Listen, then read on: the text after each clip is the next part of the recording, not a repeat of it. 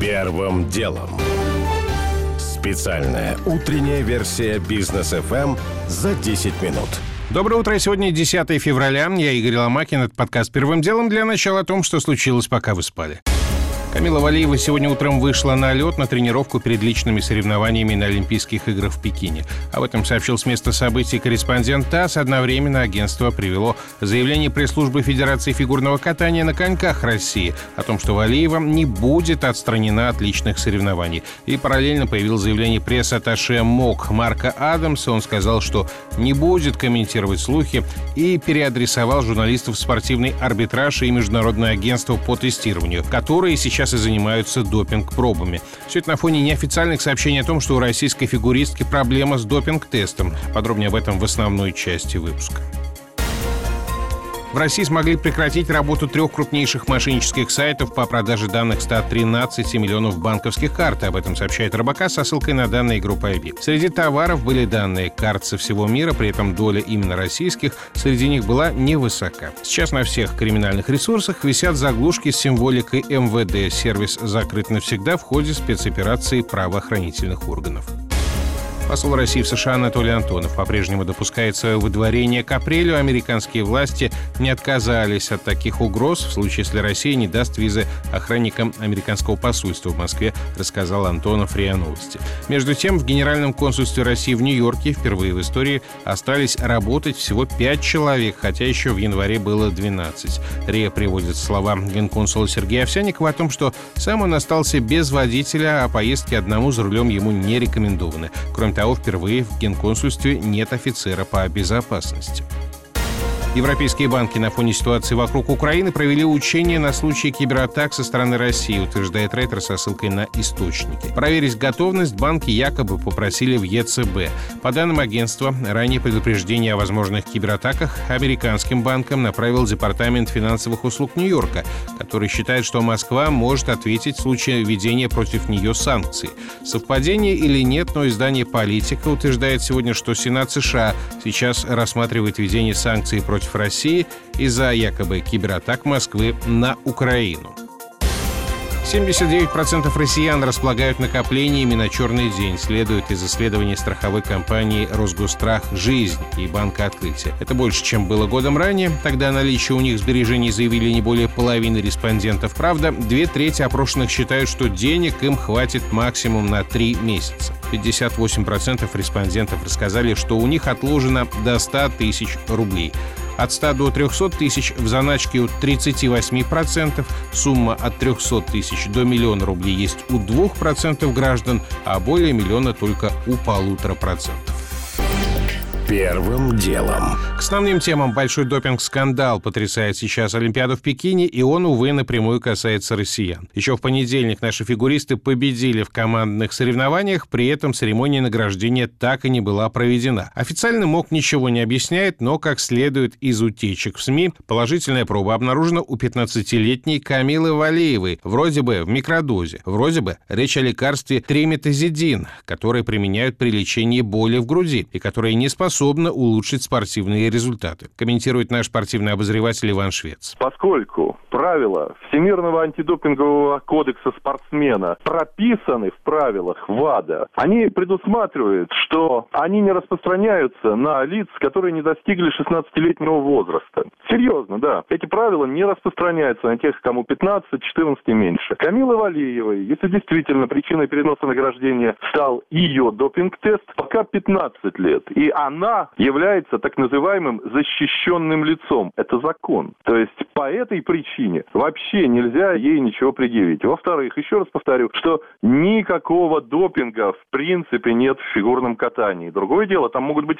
самые разные вещества. Не вдаваясь в этические нюансы, предполагать, что у Камилы Валеевой наркотики или что-то такое, это полный бред. Для того, чтобы отменить золото России, нужно доказать, что запрещенный препарат А представлял какую-то спортивную важность, как мы видим, Guardian по своим инсайдам доказывает, что нет, этот лекарственный препарат не влиял на спортивные результаты. Ну, может, это и правда. Так вот, надо доказать, что он, а, влиял, и, б, что его принимали в соревновательный период. Но каким бы ни было решение МОК о судьбе золотых медалей в фигурном катании, к истории уже есть вопросы. И главный, если верны сообщения, что положительную пробу Валиева сдала еще в декабре прошлого года, то почему ход этой информации был дан только в феврале после победы российских фигуристов на Олимпиаде?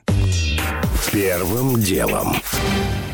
Рубль полностью вернул потери, которые понес последние недели из-за геополитических рисков. Первую рабочую неделю января мы начинали с долларом по 74,5. Вчера, ближе к ночи, курс снова оказался таким же. Эксперты говорят про три фактора. Рынок устал бояться эскалации, в пятницу ждет поднятие ставки ЦБ еще на процент, а сам регулятор при этом как перестал в конце января скупать в интересах Минфина по полмиллиарда долларов ежедневно, так к этой практике пока и не вернулся. Сколько же еще может расти рубль, мнение мнение гендиректора УК «Спутник управления капиталом» Александра Лосева. Рубль может вполне укрепиться до уровня 65 при текущем соотношении процентных ставок по рублям и по долларам, при текущем уровне цен на нефть, на металлы. То есть мы только в самом начале пути восстановления рубля после геополитических потрясений. Но поскольку риски геополитики сохраняются, рубль укрепляется очень медленно. Иностранцы еще не до конца определились, куда качнется вот эта стрелка баланса жадности и страха в сторону жадности и покупки российских активов или в сторону страха и нового бегства из России. Что касается нефти, сегодня рано утром нефть бренд выше 91 доллара, лучшие уровни за 7,5 лет. Что касается российских индексов, то они вчера снова подросли, но им, в отличие от рубля, до значений начала января еще далеко далековато.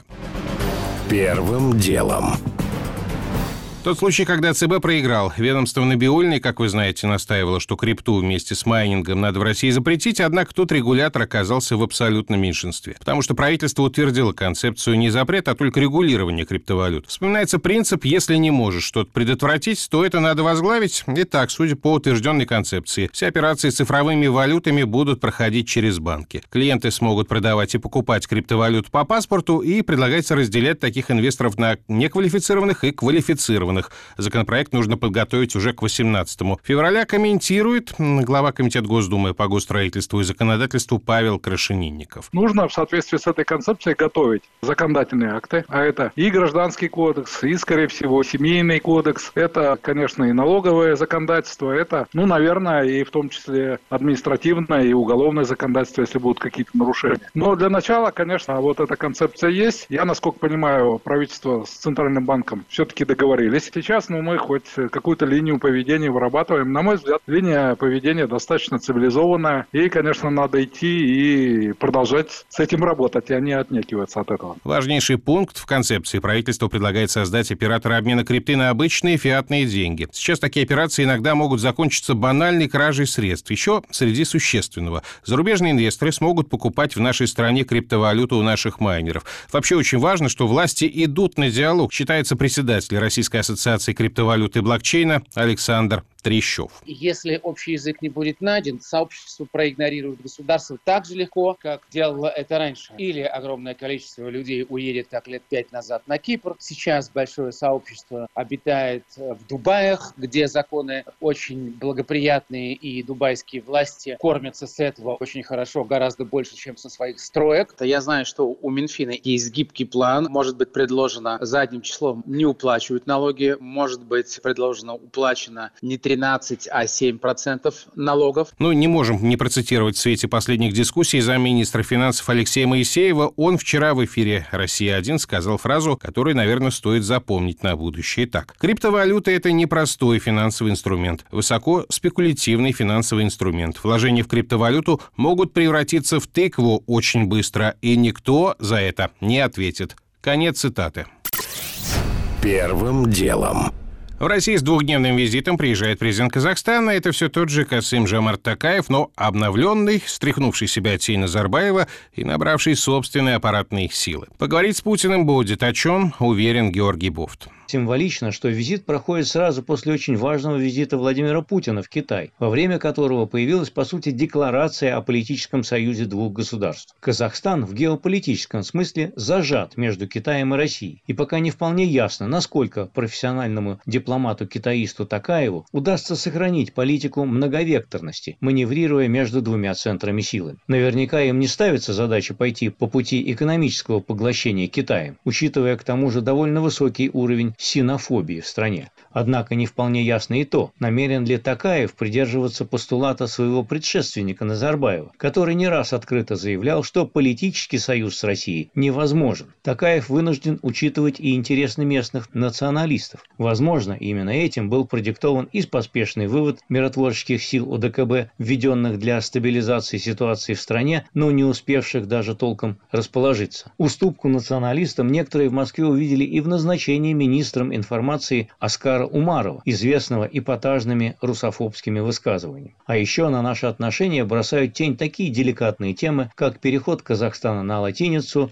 действия так называемых языковых патрулей, вытеснение русского языка из дела производства, школьные учебники с рассказами об ужасном русском национализме и колониализме. Так что, как говорят в таких случаях, об отношениях близких людей все сложно. И задача двух президентов теперь состоит в том, чтобы не стало еще сложнее. И постназарбаевский Казахстан двигался бы желательно не в противном нам направлении. Георгий Буфт.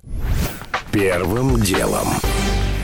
Уже не успеваю рассказать подробно о том, что КС признал незаконной практику, когда человек покупал жилье в залоге у банка, а потом банк банкротился, и покупатель оставался и без денег, и без квартиры. О том, как стартапер с российским паспортом и его жена совершили крупнейшие криптопреступления в истории Америки, и сейчас объем ущерба оценивают в 4,5 миллиарда долларов. А также о том, что SpaceX из-за геомагнитной бури потеряла сразу 40 спутников системы Starlink. У меня аж пока все. Это был Игорь Ломакин и подкаст «Первым делом». Кому мало, переходите в Браткаст. Первым делом. Специальная утренняя версия бизнес FM за 10 минут.